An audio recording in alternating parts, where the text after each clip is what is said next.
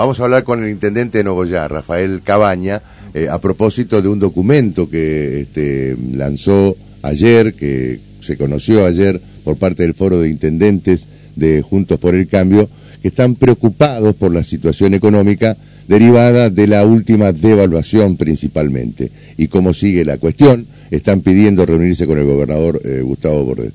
Eh, Intendente Cabaña, ¿cómo le va? Buen día, disculpe la dirección. ¿Cómo está usted? Buenos días, Víctor. Saludar a Geraldine, también saludar a, Javier. Gracias por el contacto. Y efectivamente, en el día de ayer, acá en nuestra ciudad de Nogoyá, se reunió el foro de intendentes de nuestro espacio, juntos por Entre Ríos.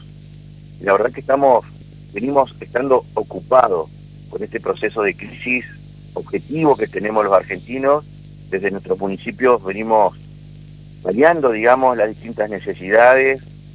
Bien es cierto también, y lo reconocemos, hay un acompañamiento en algunos municipios del ingreso de garantía o el ingreso de coparticipación viene aunado del proceso inflacionario, en otros no, pero resultó ser de, de difícil, por ahí, de difícil operatividad acompañar este proceso de devaluación que generó el gobierno nacional el día posterior a las pasos, donde claramente hubo una modificación sustancial en los precios de determinados insumos que tenemos las municipalidades. por ejemplo, por llevar ejemplo, adelante por ejemplo, desde combustible, desde combustible hasta los alimentos, digamos que se ven reflejados en los distintos comedores que podemos llegar a tener o, en los distintos eh, municipios que por ahí otorgan alguna especie de, de ayuda alimentaria a través de los denominados bolsones. En ese sentido, seguimos haciendo frente, pero indudablemente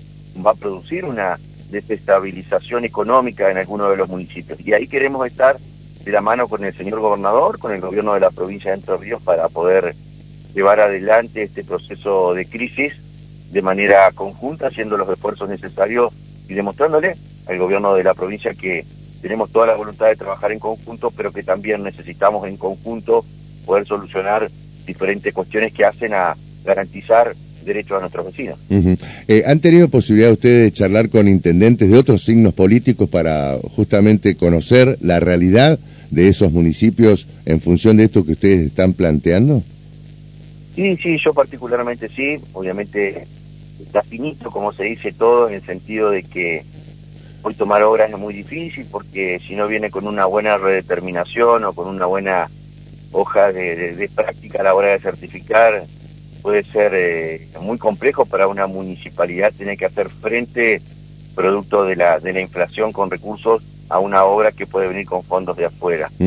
Y por otro lado, también obviamente paralizar un poquito las, las obras y darle prioridad a las necesidades básicas de los vecinos es una constante de, de todos los municipios, sin distinción de color político, digamos. Entonces, claramente vemos de que hay una petición objetiva de reunirnos con el gobernador, máxime también con un proceso inflacionario donde tenemos que acompañar las distintas paritarias que se van dando con sentido lógico, poniéndolo del lado de nuestros trabajadores también. Así que ahí estamos, transitando una, una severa crisis económica que claramente repercute en nuestras municipalidades por cuanto los ingresos claramente en materia de, de, de jurisdicción local, de ingreso local, por, por las distintas eh, que tienen nuestras ordenanzas impositivas, ya sea por la tasa general inmobiliaria, o por contribución por mejora, o ya sea por algunos municipios que tienen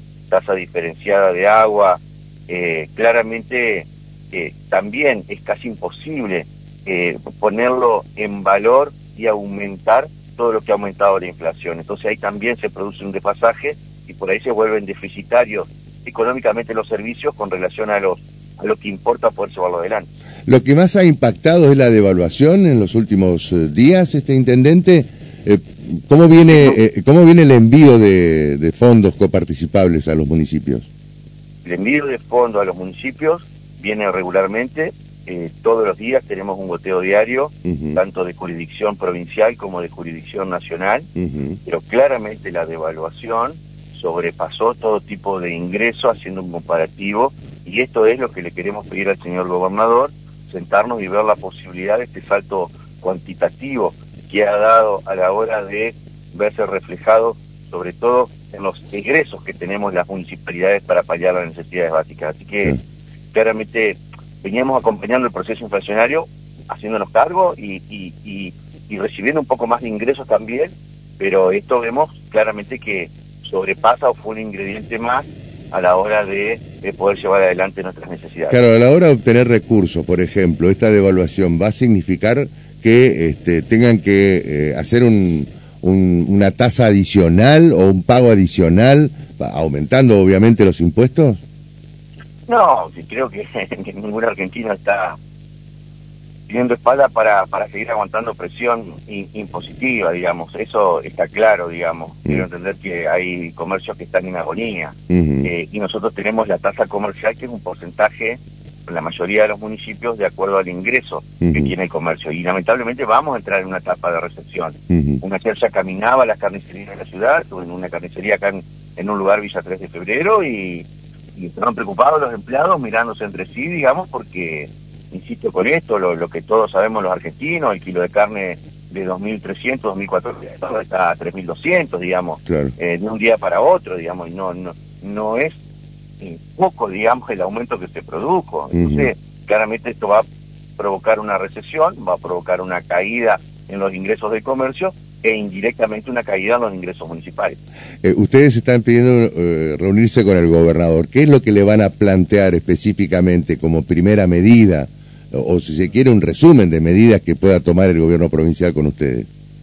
Indudablemente hay mecanismos financieros que pueden amortiguar y paliar esta situación. Por ejemplo, los ATN, aportes del Tesoro Nacional, que los mm. puede gestionar claramente la, la provincia, que se han gestionado en gobiernos eh, anteriores y, es un mecanismo legal y, y saludable, hasta se podría llegar a afectar a determinadas prestaciones básicas para cubrir los municipios. Me parece que es una buena medida. Y después, obviamente, el gobierno con, con jurisdicción provincial propia puede llevar adelante diferentes acciones para trabajar en conjunto, desde el Ministerio de, Marisa Paira con su, su equipo o, o, la distinta cartera del Ministerio de Gobierno como para poder, que lo viene haciendo de hecho, pero creemos que extraordinariamente tiene que hacerlo producto de esta devaluación, donde nuestro tipo de cambio cayó de un día para otro un 22%. Javier. ¿Qué tal, Intendente? Un gusto, buen día. Eh, Hola Javier, buenos días, saludarte. gracias. Muchas gracias. Eh, bueno, con respecto a usted recién hablaba de desarrollo social, el tema social en Nogoyá, ¿cómo está? ¿Está contenido? ¿O a causa de esto que usted hablaba recién con Víctor, el tema de la inflación y la devaluación, eh, tiene más presencia de personas en el municipio golpeándole la puerta y pidiendo más asistencia? indudablemente hay un crecimiento por parte de, la demanda. Realmente hay mucho trabajador informal en nuestras ciudades. Este trabajador informal, si entra en una etapa de recesión, claramente, mm, naturalmente va a venir a golpear las puertas de la municipalidad en varios casos. Así que estamos muy atentos, siendo muy austeros, conteniendo, pero sabiendo de que se puede acrecentar la demanda producto, insisto, esto de la recesión, de los corralones semiparados que algunos nos quieren venderte o algunas cuestiones relacionadas con eso que realmente nos preocupa y nos ocupa. ¿Han tenido reuniones con altas autoridades policiales de la zona eh, previniendo toda esta situación? Eh, ¿Ha habido alguna psicosis generada con este, las redes sociales este, eh, anunciando que podía haber alguna, alguna banda que estaba dedicada a los robos estos organizados que han ocurrido en otros lugares del país? Bueno, en primer lugar, de que sí tenemos muy buena relación con la Jefatura Departamental de Policía. Al respecto, estamos constantemente monitoreando la situación y nos lo ha hecho saber también el jefe de policía que tenían orden de, la provincia de, estar 100% eh, en contacto y gracias a Dios eh, la ciudad se encuentra con total normalidad y, tranquilidad, eh, más allá de que tenemos televisores y vemos por ahí algunos hechos que se van produciendo y, generan un poco de, de, esquesor, generan un poquito de, miedo, digamos, pero ojalá que, que queden eso por el bien de todos y, le metamos adelante y que le vaya bien al gobierno de masa en estos días que quedan, por el bien de la gente, por el bien de la sociedad, porque tenemos todo para salir adelante. Está bien. Eh, ¿Y cómo ve la campaña electoral? La campaña la veo, la veo de distintos puntos de vista, ¿no? Mm. Uno hace un análisis provinci- eh, provincial. Usted ganó ahí, que- eh, o sea, la ve, Usted es candidato. La, la ve, la, ve, la ve de arriba, usted y su lista No, ganaron. no, bueno, nos tocó ganar con la propuesta local y con la propuesta de senador, así que ahora vamos a las a las generales con, con, con nuestra propuesta. Y en el plano provincial veo cierta paridad entre eh, Adán Val y nuestro candidato Rogelio Frigerio. Obviamente entendemos de que de que estamos muy competitivos y que Frigerio va a ser el próximo gobernador. Tenemos nuestra candidata de Nogoyá, la doctora Guilla Albani, también vicegobernadora, y para nosotros es un plus. Y en el plano nacional sí, veo una cuestión donde claramente el elector argentino interpretó o quiere otra cosa y apareció la figura de Milei por sobre todo lo tradicional que presentó la política de nuestro espacio político del justicialismo. Creo que Ahora, ¿no tenemos que cree, ¿no cree que la aparición de Milei puede hacer una cuña justamente acá en la provincia? Eh, sí, sí, sí, yo eh, soy muy respetuoso de- del fenómeno Milei en este sentido. Eh, tenemos que interpretar al elector. Eh, la gente del campo ha venido a votar y cortar la propuesta de Milei para votarlo, los jóvenes, los mayores, el centro, y bueno, eso hay que interpretarlo, reconocer y, y- y tratar de, de- de- de interpretar qué podemos ofrecer de nuestro lugar. ¿Van a trabajar ustedes en el corte? No, no, no. Nosotros trabajamos con la propuesta de Patricia Bullrich, ya candidata, pero claramente eh, somos respetuosos también en ese sentido de la decisión que ha tomado la gente. Digo porque eh, la- justamente la aparición de este fenómeno nacional puede interferir los planes provinciales. Sí, indudablemente el elector es, es soberano, el elector ha cortado, ha pensado el voto, se ha dado su tiempo en el cuarto oscuro a lo Y largo aquí en Entre Ríos se hizo notorio el corte, ¿eh? En Entre Ríos se hizo notorio, pero también se hizo notorio en Chaco, en Formosa, se hizo notorio en Santiago del Estero. Y realmente eso es eh, llamativamente eh, Claro, por ahí las propuestas locales ya se ya se dirimieron. En cambio acá las propuestas locales van enlazadas con la con lo nacional. A eso me refiero, ¿no? No, no, indudablemente el elector, si replica la elección, donde la propuesta de mi ley no tiene candidatos locales como es nuestra ciudad, por ejemplo, claramente eh, el corte naturalmente se va a provocar por parte Mm. del elector. Mm. Bueno, habrá que ver eh, en qué medida y en qué porcentaje para cada sector, porque me imagino que lo que le pasa a ustedes también le debe pasar al oficialismo aquí en, en la provincia, ¿no? No, no, no tengo dudas de que mi ley no le quita votos a Juntos por el Cambio, sino que le quita votos a todos los sectores, digamos, eso es una percepción, una percepción que yo tengo, digamos. Mm. Ahora, a trabajar en nuestro espacio, fortalecer lo de Patricia fort- fortalecer lo de Rogelio Frigerio, Lisa Albani y las distintas propuestas locales.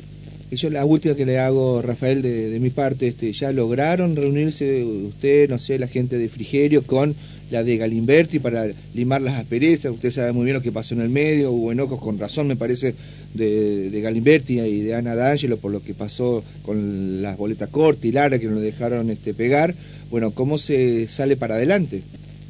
No, se sale para adelante teniendo sentido de pertenencia. Está previsto una reunión del espacio de Pedro con el espacio de Rogelio. Me parece que madurativamente tenemos que interpretar los números y leerlos. La sumatoria de ambos lo da ganadora Frigerio, que pertenece a un espacio político, al espacio político junto por Entre donde tenemos que estar todos contenidos. Así que entiendo que madurativamente tienen que darse estos procesos que en las próximas horas se van a dar si Dios quiere.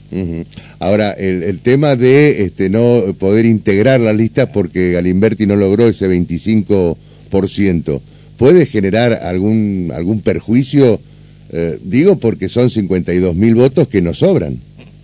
No, no, creo que no, creo que no, porque si bien no se integra a nivel provincial las distintas candidaturas a senador, por ejemplo, en el norte de la provincia, hablo de Feliciano, hablo de, de Federación, claramente integran y van a, van a van a pegar, digamos, esos candidatos que obtuvieron el triunfo, que pertenecen a la línea Mm. Entre Ríos Cambia, van a pegar con la propuesta de Rogelio, así que si bien es cierto que no se llegó al 25%, también es cierto que en otras localidades claramente se va a ver integrado el trabajo en conjunto, reflejado en la boleta, y me parece que ahí tenemos que ser lo suficientemente estrategas, inteligentes para, para trabajar en conjunto y contener el voto de nuestro espacio y salir a pescar también en otras peceras porque realmente fue una elección con, con paridad.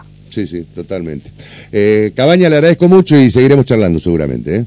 Un abrazo para ustedes y gracias por el contacto. Hasta cualquier momento. El intendente Nogoyá, Rafael Cabaña, a las 7, 8 de la mañana.